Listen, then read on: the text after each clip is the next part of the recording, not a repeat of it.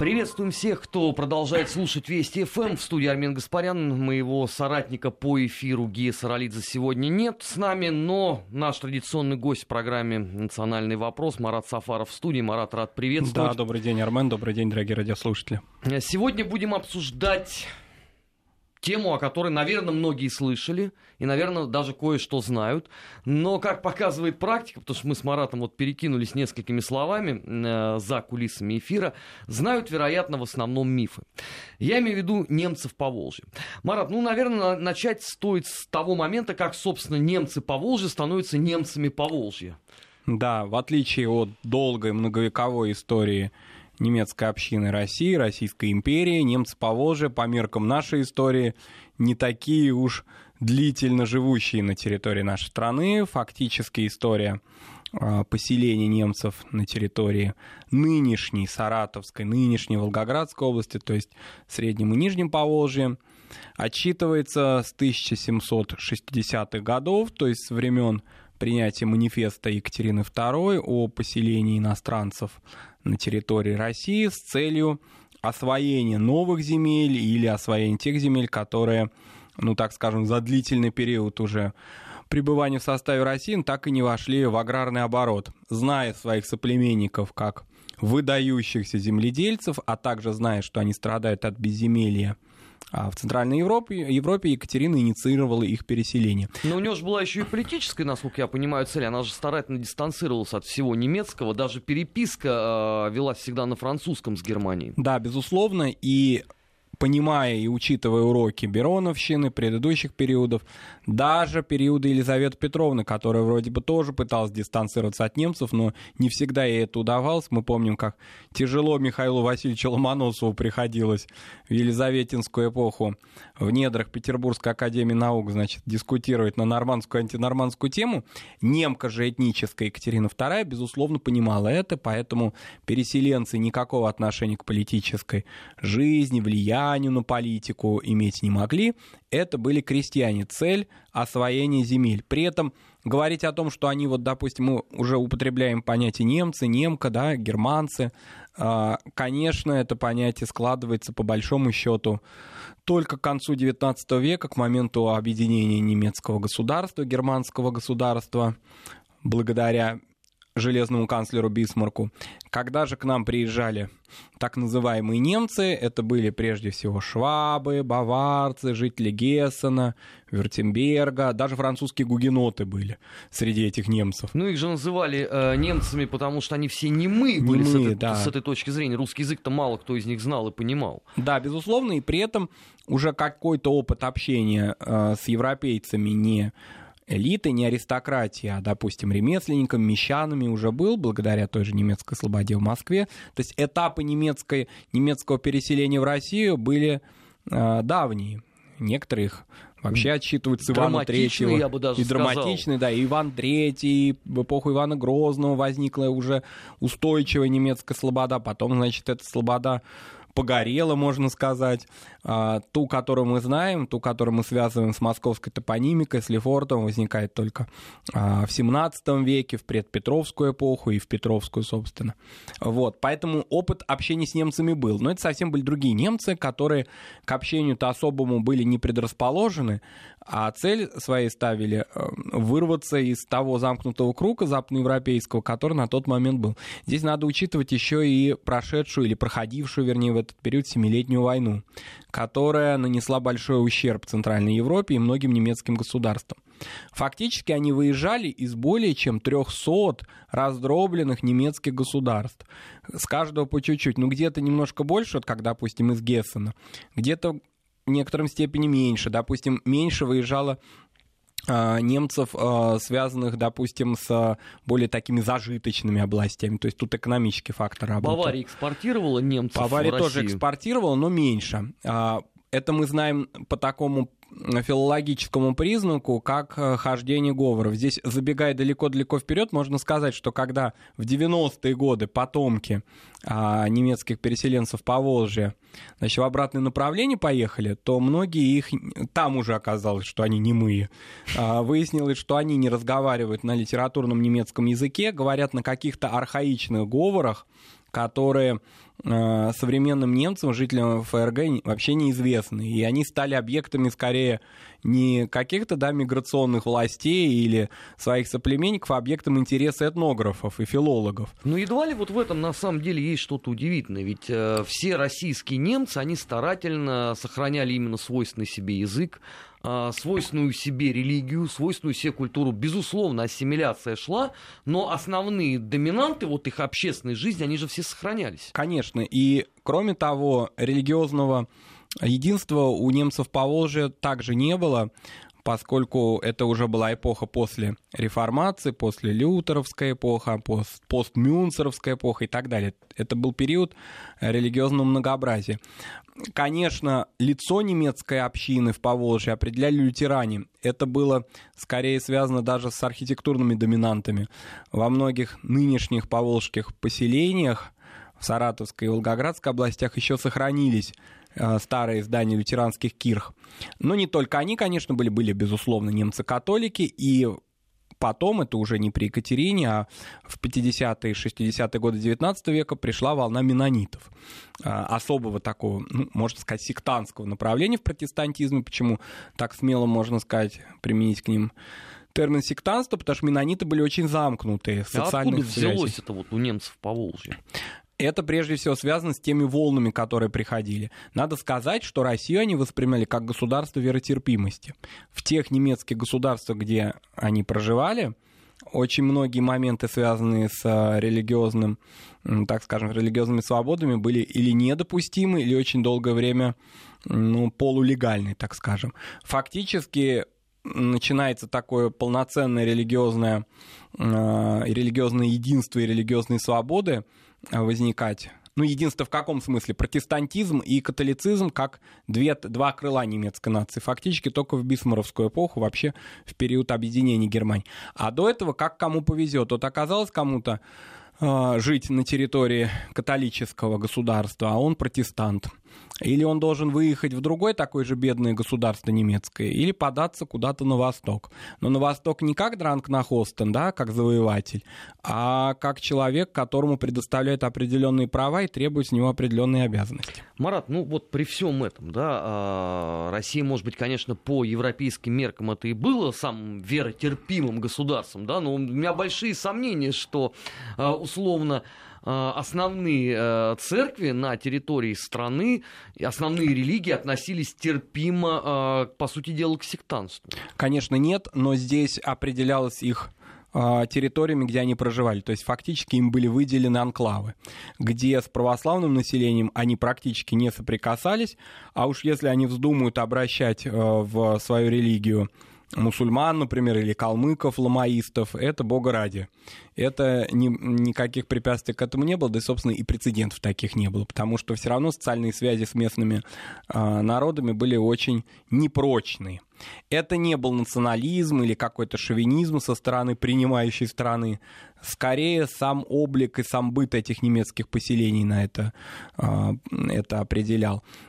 Связи начались, когда возникли капиталистические уже отношения, когда надо было с кем-то обмениваться и торговать. Прежде всего зерном, потому что основное, ради чего они ехали в Россию и чего они, собственно, очень быстро получили, это такая зерновая благодать, пшеницу выращивали высокосортную. Ну, то есть Екатерининский проект удался очень быстро. Уже к началу 19 века стало понятно, что он рентабельный, и он себя окупил.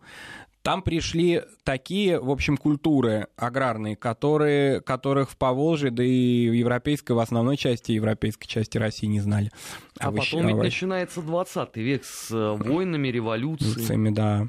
И вот э, немножко по культурам, допустим, это и картофель, и овощи, и очень знаменитая немецкая горчица, которую они, которую они начали торговать в этот период времени. И даже американский сигарный табак, который они экспортировали, уж не знаю, в новый ли свет, но так сорт назывался. А после вот. революции они куда? Сразу в ряды мировой буржуазии попадают? Ну, поскольку едва ли это можно назвать пролетарским элементом. Американский табак, немецкая горчица. Вообще буржуазным отдает, должен сказать. Отдает буржуазным. Надо сказать, что э, ехали-то они, казалось бы, в захолустье такое поволжское, но уже в самый первый момент своего приезда оказалось, что это водоворот политических событий. Еще в XVIII веке они пострадали, практически только выгрузились, только, значит, выстроились, и сразу же э, война под предводительством Емельяна Пугачева смерчем прошлась по Саратовскому Поволжью.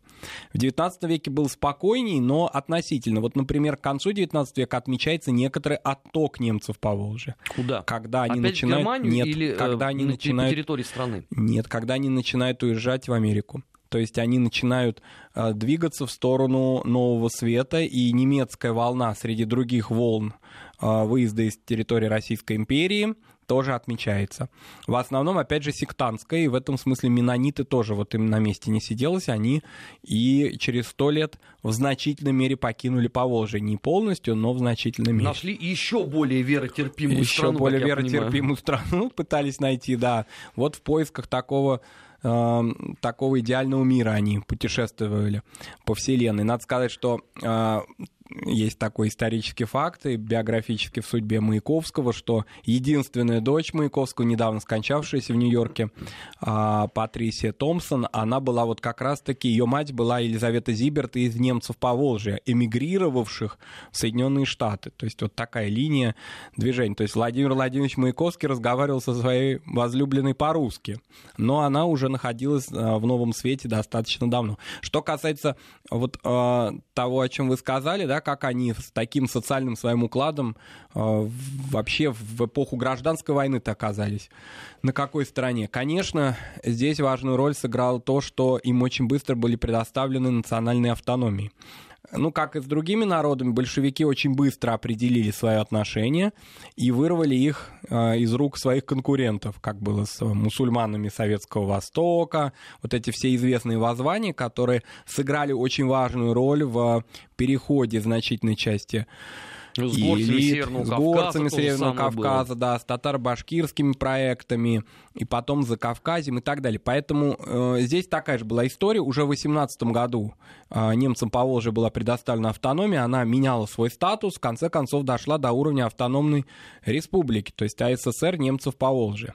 Надо сказать, что они, немцы, восприняли это очень позитивно, потому что, несмотря на экономические свои успехи, все равно ощущали себя в Российской империи, ну, в некотором роде неравноправным этносом. А здесь уже право было дано на изучение языка, культуры. Сразу же возникли всякие разные э, Екатеринограды, были переименованы. Марат, я извиняюсь, что перебиваю, просто вот больно интересно. А они сами вообще стремились э, стать условно не объектом, а субъектом политической жизни в Российской империи? А, К сожалению, нет.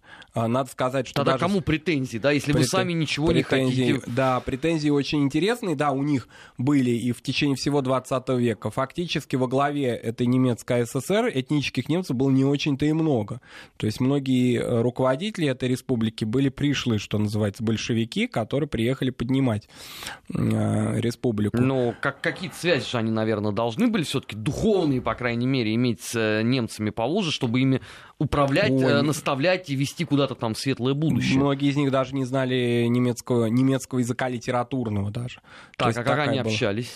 Ну, какая-то часть, допустим, немецкого такого эстеблишмента этой республики была уже русскоязычна. Вот, собственно, так через них. Это был, кстати, очень известный такой прецедент, когда в 20-е и 30-е годы большую часть союзных республик возглавляли не представители, не люблю такое слово, но все-таки, чтобы было быстрее и понятней э, изложить, титульной нации, да, вот э, не представители титульной нации возглавляли. Потом уже начался процесс коренизации кадров, но немцы по Волжье это уже не застали.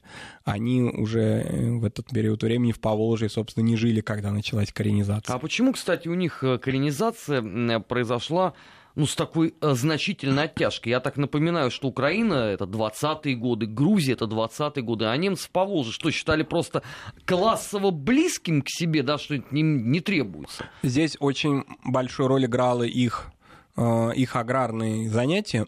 У них э, был, конечно, уже определенный элемент там интеллигенции, партийных работников, но сказать, чтобы они могли руководить своей республикой, что сформировалась такая большая, достаточно прочная большевистская элита из их среды, нет.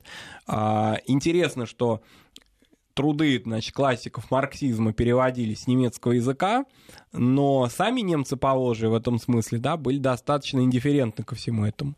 В основном, конечно, воспринимали это скорее э, вообще большевистскую агитацию, большевистскую фразеологию, только как лозунги. Сказать о том, что они были активными участниками, допустим, революционного движения или гражданской войны в Поволжье, то есть опять в эпицентре они оказались политических событий, так сказать нельзя.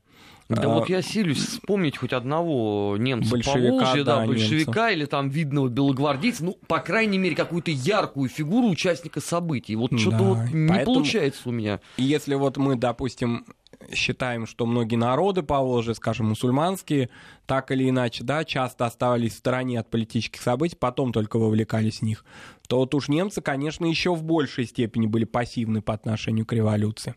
Но и миграционных и эмиграционных настроений тоже в этот период времени особых не отмечалось. То есть не было такого особого оттока во время гражданской войны немцев в какие-то разные части государства. Потом была коллективизация, колхозы были процветающие, немцы продолжали оставаться трудолюбивыми. Ну, в рамках колхоза. В рамках колхозной уже системы а, зерновой направленности, в общем, и центральная печать это отмечала, и орденами их не обходили, но, тем не менее, было что-то ощущалось, какая-то определенная искусственность уже этой республики в Почему? недрах России. А это было видно в том, что, во-первых, никаких особых связей с остальным миром, да, у них не было. Очень была локальная республика. Марат, я опять э, хочу извиниться, что перебиваю. А какие у них должны были быть связи с учетом того, что Советский Союз, по идее, на тот момент, это достаточно замкнутая на себе самой структура и очень сильно политизированная. Если бы у них были бы какие-нибудь связи с цивилизованной, как сейчас бы сказали, Европы, ими бы занималось некоторое иное ведомство. Но даже здесь речь не о внешних каких-то связях, а скорее внутрисоюзных. Вот какая-то внутрисоюзная такая интеграция не была. Считалось всегда, что это какие-то ну, такие окраины э, Нижнего Поволжья. Надо сказать, что города у них уже были, конечно. Был такой город интересный, который назывался Марксштадт.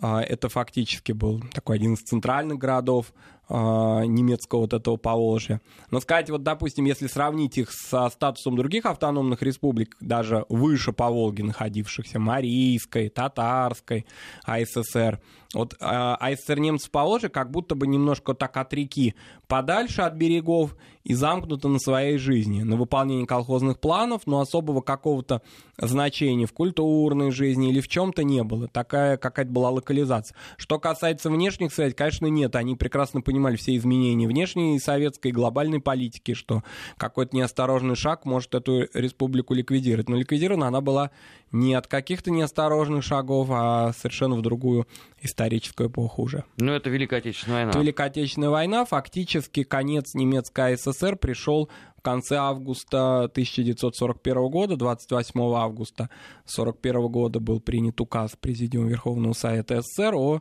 а, значит, переселении немцев Поволжья э, на территорию Казахской ССР и восточные районы Советского Союза. А, Армия вермахта уже наступала на эти территории. Известно, что нацисты использовали очень активно понятие «фольксдойче», и поэтому, э, ну, то есть опирались на немецкие общины оккупированных территорий. И, безусловно, то, что немцы по Волжье, а их к тому периоду времени, по разным оценкам, было около полумиллиона человек, а, это мог быть один из факторов, так он Их воспринимался. В армию призывали? В, этот рабочую пери- крестьянскую. В рабоче-крестьянскую, да. Но когда они были депортированы, переселены в Казахстан, то где-то уже начиная с зимы 42 года, с января 42 года, их стали призывать в трудовую армию. То есть вот они, кто были а, призваны в армию ну, в июле, там, да, в августе 41 года, часть из них оставались служить, часть из них были а, демобилизованы и отправлены в трудовую армию, а уже остальные а, немцы по Волжье были отправлены исключительно в трудовую армию. Что такое трудовая армия? Ну, это, конечно, ну, так скажем, что-то между все-таки армией и ГУЛАГом. Нельзя сказать, что это ГУЛАГ в чистом виде, потому что не было каких-то наказаний и сроков заключения. Фактически они могли находиться там бессрочно. а, и, и конкретным физическим лицам не вменялось ничего в вину. А, но, тем не менее, они находились на очень тяжелых работах. Это были и шахты, это, было, не, это был, кстати, не только Казахстан, это было и Коми АССР, и Ямал, и где только нет. Ну, вот. справедливости ради, надо же сказать, что тогда вся страна находилась на чрезвычайно тяжелых работах. работах, да, в любых частях Советского Союза. И потом, по мере того, как труд их уже становился неактуальным, они возвращались к своим семьям, кто выжил, да, возвращались вот эти колхозы и поселения, которые уже, в свою очередь, находились в основном на территории Казахстана. Во всяком случае, к концу 80-х годов на территории Казахстана проживало около 900, 900 э, тысяч немцев. И еще около такой же цифры, то есть около 800-900 тысяч на, на территории РСФСР. То есть фактически 2 миллиона немцев жил, жило в Советском Союзе э, к концу 80-х годов численность их увеличилась. Но здесь надо сказать, что это, конечно, не только немцы по Волжье, да, это общая численность немцев, проживавших на территории Советского Союза, это и немцы, которые жили на территории Прибалтики. Ну, идущие... Это и Крым, это, это и Одесса, Крым, там, да, там масса да. мест. Допустим, это немцы Остзейские, это совсем другая тема, которая с немцами по Волжье никак не взаимосвязана. Вообще интересно, что немцы по Волжье в значительной мере это, ну, может быть, я такую смелость на себя возьму, но фактически это отдельный этнос, конечно.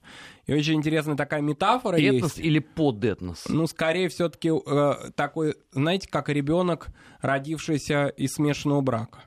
То есть он и русскому народу принадлежит, безусловно, и немецкому тоже. Если брать официальные наши документы, это все-таки часть немецкого этноса. То есть субэтнос, вот немцы по они часть немцев. Когда переписи у нас возникает, они себя отмечают просто как немцы, и все. А сами себя они как позиционировали вот тогда, в ту эпоху? В ту эпоху они, конечно, себя позиционировали на вот тех региональных э, идентичностях, с которыми они в Россию приехали.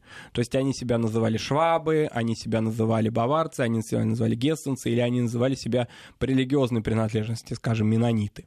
Я почему спрашиваю, у нас же в ту эпоху, как мы все э, хорошо хорошо помним, был э, некий такой единый этнос, который назывался советский народ. Если же говорить, да, нет, я имею в виду при переселении. Mm-hmm. Если говорить в 20 веке, конечно, они начали себя идентифицировать как советские немцы, такая фраза, формулировка словосочетания очень активно среди них было. А когда же начались вот известные все события конца 80-х годов, они как-то себя переименовали в русских и российских немцев. А, собственно говоря, также они, примерно так же они именуются и в современной Германии их, ну, как известно, любой человек, выезжающий так, из русские Советского... немцы, они сейчас Да, и человек, который выезжает из э, бывш... предела бывшего Советского Союза, он автоматически превращается в русского, независимо, кто он здесь у нас, да. Так и там, конечно, их воспринимают как полурусских, полунемцев. И это очевидно. Конечно, каких-то связей культурных и языковых, особенно о чем мы сказали, да и религиозных, в общем-то, тоже жителями современной ФРГ, у немцев по очень мало. А, их интеграция в 90-е годы при всех благоприятных законодательных инициативах ранних, начала 90-х годов ФРГ, была очень-очень трудная. А уж когда законы, так скажем, немножечко э, ужесточились иммиграционные, связанные с возвращением, так называемый закон о возвращении ФРГ, который действует э, и который направлен на то, чтобы немцы из разных частей Европы возвращались ФРГ, он ужесточился, в частности, в лингвистической плоскости. Ну а говорить на одном языке им никогда не удавалось с жителями Германии, поэтому вот этот поток иммиграции, он, конечно, стал резко сокращаться. Ну, что характерно, а, наверное, последнее, что мы успеем сказать перед выпуском а, новостей, что характерно, ровно те же самые проблемы у российских немцев, как бы мы сказали, да, были еще со времен царя Горох, условно. Это родовая травма была все время, потому что никогда никто не мог определить точно, на каком же языке они говорят. Да, Но мы продолжим сразу после новостей программы «Нацвопрос» и провокаций. Национальный вопрос. Армин Гаспарян, Марат Сафаров. Продолжаем обсуждать немцев по Волжье. Великая Отечественная война заканчивается. Наверное, все-таки должны были последовать какие-то коренные изменения в жизни э, немцев по Волжье. Да, постепенно началось такое определенное, началось смягчение их режима проживания. Известно, что спецпоселенцы должны были регулярно, во всяком случае, как принято было ежемесячно отмечаться в комендатурах. Стал этот режим а, смягчаться и фактически дошел до того, что немцам по Волжье разрешили вернуться в Поволжье. Ну, во всяком случае, до Юра они могли туда вернуться. Но автономия не была восстановлена, в отличие, допустим, от автономии северокавказских народов, Чечено-Ингушская ССР, а, соответственно, возвращение правового статуса балкарцам, карачаевцам и другим народам калмыкам, а почему? Нижнем Поволжье. Ну, чем здесь, немцы провинились больше других? Здесь, конечно, разные существуют версии, и понятно, что самая такая на поверхности лежащая версия, но она же и мифическая, связана с тем, что советский народ Э, отреагирует негативно на восстановление немецкой ССР через там буквально 10-15 лет после войны неподалеку от Сталинграда. Да почему? Ну, Сталин же сам сказал о том, что Гитлеры приходят и уходят, а, немецкий, немецкий народ, народ остается. остается. Да, тем более, что и ГДР создано как прецедент, да. И, безусловно, это миф, но он вот такой был очень устойчивый. Даже ходил такой, такое выражение, ну, конечно, оно провокационное было, да, хотят восстановить немецко-фашистскую СССР, даже так. Известно, что, кстати говоря, немцев по в местах депортации часто, особенно детей, там, в детских разных, да, конфликтах так обзывали, да, когда слышали о том, что дома они разговаривают на немецком языке. И вот теперь вы хотите восстановить свой статус. Но реально, конечно, э, здесь были более сложные причины, и многие из них вообще лежали в плоскости экономики.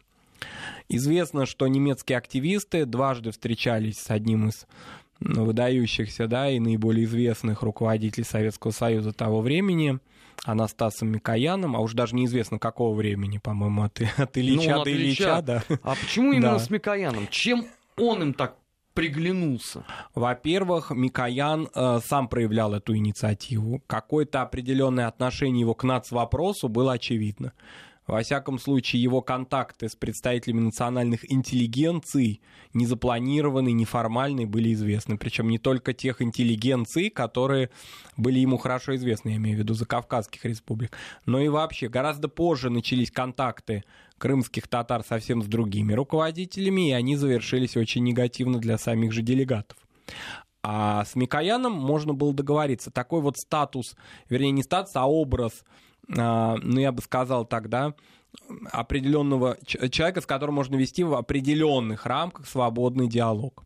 Это с Микояном? Да, вот такой, э, такой образ у интеллигенции национальной существовал. На Хрущева выйти они не могли, это было уже очень высоко, но к Микояну они обратились. Кроме того, он возглавлял, ну, фактически так можно сказать, да, парламент председателем а, Президиум Верховного Совета был, и две вот эти встречи произошли.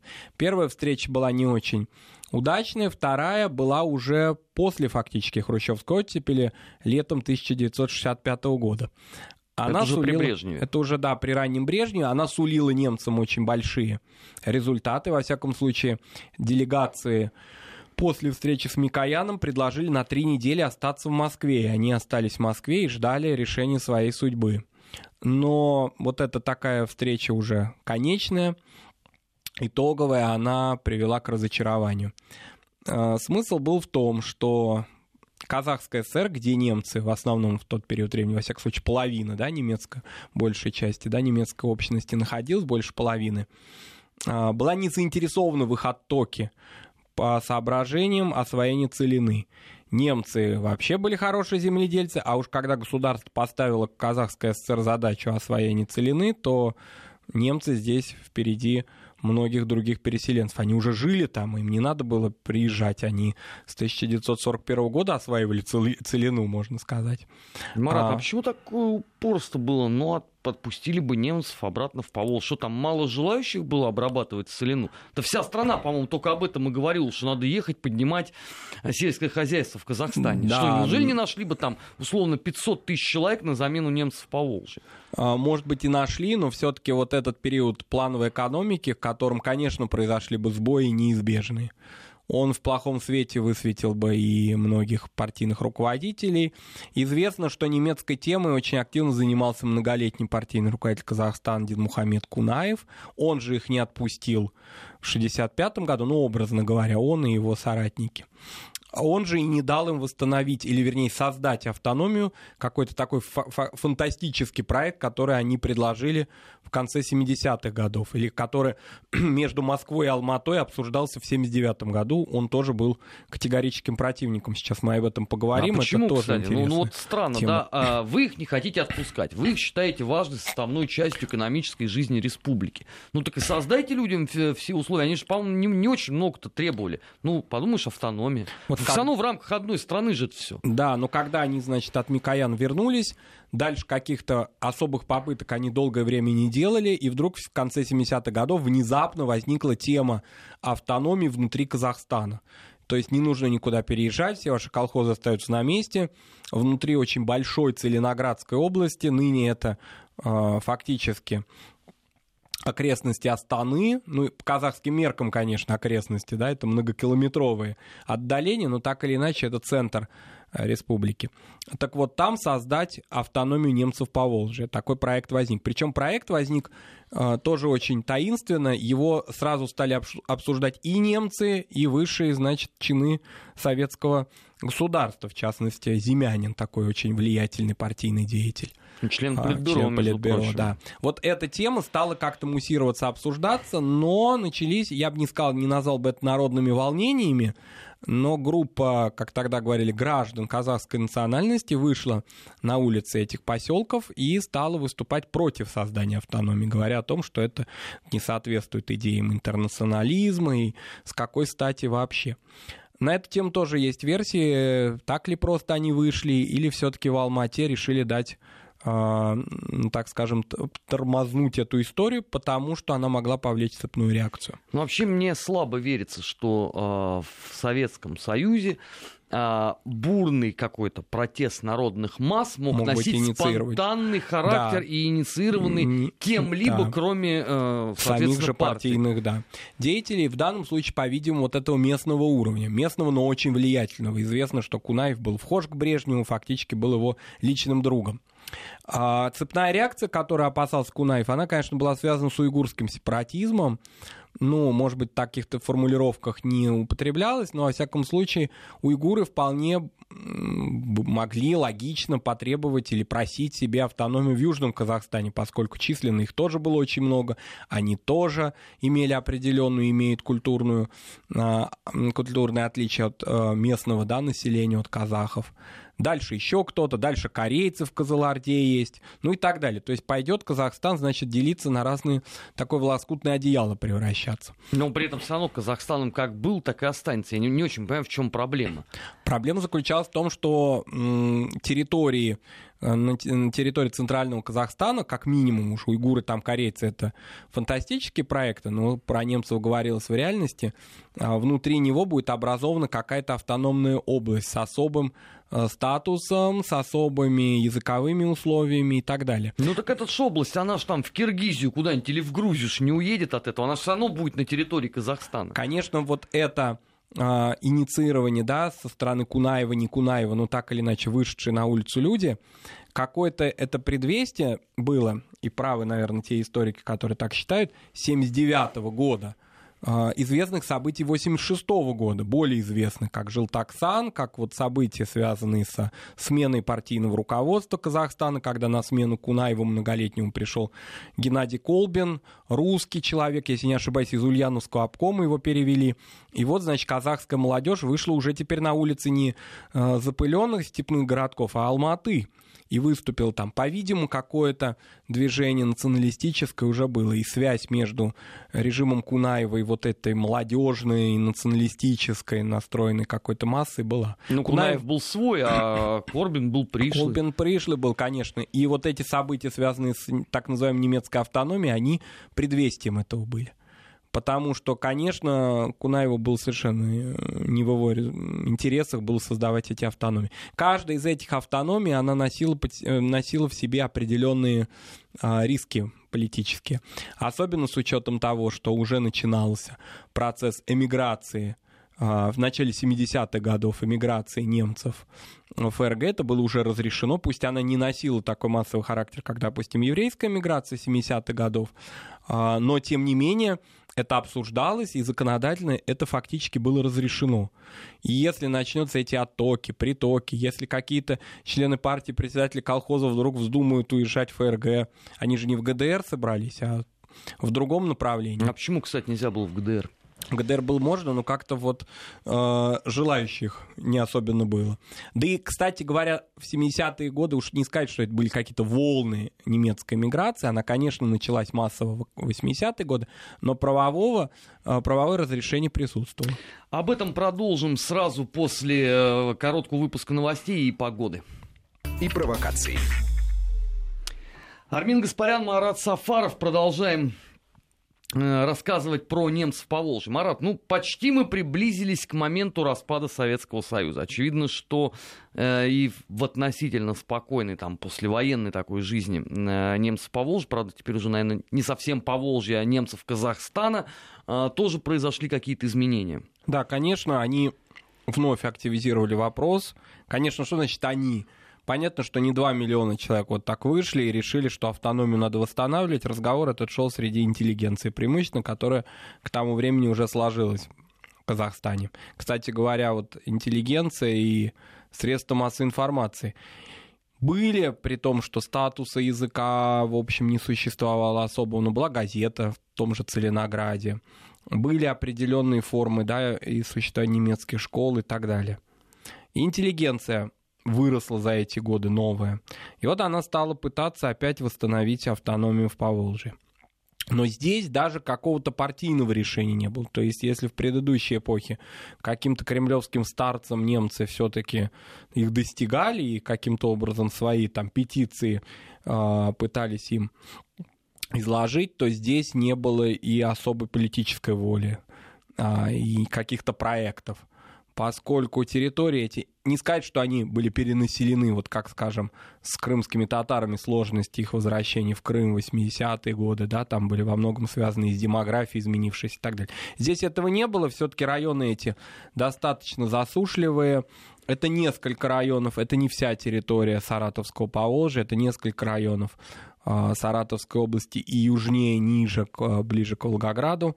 В общем-то, они могли туда прийти, но дальше разговоров ничего не вышло. Почему? Во-первых, сами немцы уже, конечно, как вот используя советскую фразеологию, они, конечно, укоренились в тех территориях, где они проживали. Во всяком случае, они урбанизировались.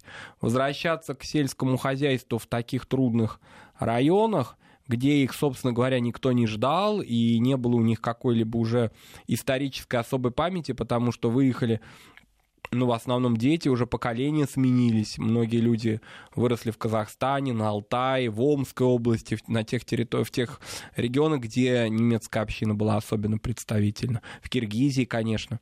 И вот возвращаться туда, где нет никаких корней, они вырваны уже фактически.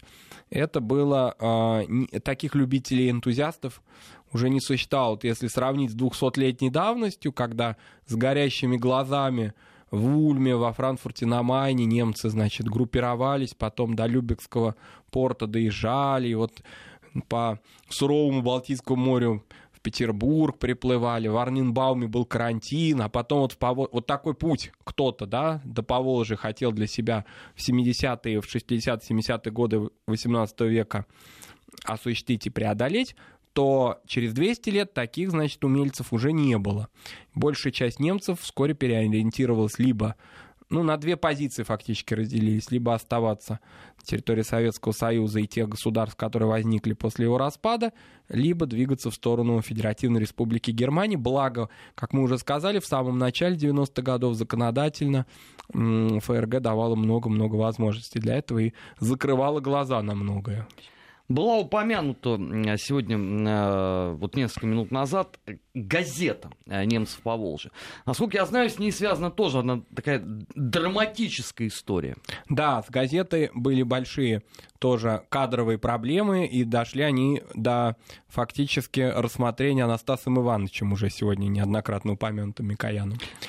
Марат, А вот что, у Микояна совсем других занятий не было на посту председателя Совета Ой, Министров? у Микояна чего только не было. У Микояна были даже удивительно, насколько много занятий у него было, потому что немцы были в череде решений Карибского кризиса, еще всяких старых связей с продовольственной программой СССР и с темами того, что, ну, как известно, а, и закавказская тема всегда была в поле его зрения. Он такой был фактически негласный куратор этой темы национальных отношений в Закавказье. Так что среди многих тем вот и немцы по Волжье тоже у него, значит, на повестке дня. Но все-таки, вот, на мой взгляд, Микоян, наверное, это так, такого рода личности требуют отдельного, безусловно, разговора и отдельной программы. А, Это какой-то вот все-таки в поздний, ну не в поздний, а всяком случае в постсталинский период, вероятно, один из немногих партийных деятелей, разбиравшихся в нацвопросе профессионально. Ну так он, Не извините, он большевик с дореволюционным стажем. Кому как не ему вообще в этом разбираться? Да, ну таких большевиков с дореволюционным стажем очень было много. Вокруг него, во всяком случае, к его к 60-м годам уже большая часть из них, правда, отошли в мир иной. Еще в Э, 30-х, в если быть- 30-х быть годах, точным. да. Вот. а, Но если брать вот именно таких спецов в области нацвопроса, национальных отношений, это, конечно, а, ну, можно сказать, такой светилый гуру этого. Может быть, на, на мой взгляд, во всяком случае, немцы сами, конечно, об этом не знают, потому что как-то вот Микоян и Микоян. А, И, вероятно, какая-то хрущевская здесь была инициатива, чтобы он разговаривал с немцами. Во всяком случае, когда Микоян перестал разговаривать с национальными общинами, у национальных общин разных возникло много проблем. Вот уже упомянутых крымских татар, и не только их. И с турками-месхетинцами и так далее возникали уже определенные сложности. Так вот, если возвращаться уже вот к Газете. газете, к этой, да, то они, э, немцы, значит, пожаловались Микояну, что газета очень странная. В ней практически нету людей немецкой национальности. Вот им не доверяют или нет кадров. Каким образом? При том, Почему? что это газеты именно для немцев. Для немцев, а, ну вот советских немцев, и выходит на немецком литературном языке. А, Газета, значит, интересная, конечно, ну, там какая-то культурная часть есть, но при этом она как-то к немцам не имеет прямого отношения, получается. Значит, а кто же работал в газете? В газете в основном работали либо русские люди, либо люди, которые владели немецким языком. а, И вот они сказали, вот в национальном отношении в газете работают русские и евреи, работники этой газеты, а немцев практически в ней нет. Ну, евреи, понятно, многие из них владели идиш и через него знали немецкий язык, а некоторые были уже германистами профессиональными. Ну вот, и Микоян такое Соломоново решение принял разделить газету в кадрах на три части. Значит, треть немцы, треть а, старые вот журналисты евреи и треть русские журналисты, тоже опытные. Ну вот это вас устроит? Ну, устроит. Вот и газета так функционировала. Конечно, это были квази-газеты, безусловно, какого-то там особого развития художественной культуры или чего-то не было, но а, в рамках автономий, в которых они жили, вот этих казахской, РСФСР, все-таки определенные, определенные именно, а, определенные возможности реализовывать свою культуру были, существовали, допустим, те же уже упомянутые немецкие школы. Это были именно немецкие школы национальные, это не были школы с изучением немецкого языка, а именно школы, созданные для немцев по Волжье. Вот. а, То Надо есть там все на немецком, как да, я все понимаю. на немецком. Конечно, были какие-то попытки связать немцев советских с ГДР, но эти попытки, в общем-то, не увенчались успехом, потому что прецедентов таких не было. А почему, кстати? Ну, вполне удобная модель для такой интеграции, как мы бы сказали сейчас. Германская демократическая республика, строящая коммунизм, и наши родные немцы, ну не совсем теперь по Волжье, там немцы Казахстан. Нефть Казахстана. Кстати, интересно, что и Маргот Хонекер, такой, в общем, теневой да, руководитель и министр просвещения ГДР могла бы в этой инициативе поучаствовать. Во многом, конечно, это было связано с тем, что они были очень разные, их было совершенно невозможно интегрировать. Наверное, советская власть в этом смысле лучше понимала, нежели власти Федеративной Республики Германии начала 90-х годов, которые с распростертыми объятиями открыли свои границы для немцев, бывших немцев по Волжье, и только когда они прибыли, поняли, что, допустим, еврейская миграция, которая в этот же период времени началась, ментально, а, ну, в целом, в широком смысле культурно, намного ближе жителям ФРГ, нежели а, жители вот этих вот бывших колхозов и поселений Казахстана или Омской области. Ну, то есть что, они ментально перестали быть немцами? Они Фактически. таки все-таки растворились за три века проживания в России, факт. они все-таки стали полностью себя, видимо, осознавать какой-то частью русского народа, правда, немножко с другим языком. Частью вот да какой-то вот такой на развилке находящийся. Мне в этом смысле очень интересно показалось недавно читал интервью а, нам- насколько я понимаю, и действующего депутата нынешнего созыва Государственной Думы Тамара Васильевна Плетнева, она известный а, такой деятель а, уже нескольких созывов, Ну, значит, фракция 90-х КПРФ, годов, да, не фракция КПРФ. Для меня было интересно, что она а, родилась в немецкой семье, в Сибири, и вот э, такую фразу она произнесла, на мой взгляд, очень правильную. Поезд ушел, имеется в виду, с автономиями. И вот с различными какими-то в границах современной России делениями, автономиями, какими-то национальными проектами, потому что она говорит, нет уже инициативы снизу, нет уже инициативы от самого народа для того, чтобы создавать какие-то поселения, где компактно, по ее словам, они могут жить. По Волжье за 25 лет никто не захотел туда переезжать, да, в эти районы. Возвращаться, ну, Возвращаться если так так, быть образом, да, на историческую родину. А в Омской области есть национально-культурная автономия, то есть связанная именно с законом 96 года. К нему можно по-разному относиться, но пока он действует. В Новосибирской области и так далее. Есть определенные национально-культурные, ну, так скажем, да, какие-то структуры. Но именно автономия, как на, на уровне субъекта федерации, по ее словам, по словам ну, многих других активистов немецкой общины, России сейчас уже нереально. Есть какие-то процессы уже необратимые. То есть вот этот период прошел. Может быть, если до кобы, да, история не знает слагать наклонений, если бы в конце 80-х годов вот какое-то было решение, да тоже, честно говоря, я слабо в это верю. К тому периоду времени вот этого энтузиазма и такой романтики уже не было. В любом случае, это все часть прошлого одной единой Конечно. страны. Марат Сафаров, Армин Гаспарян, программа «Национальный вопрос». До встречи ровно через неделю. А мы еще продолжим подводить Спасибо. политические итоги.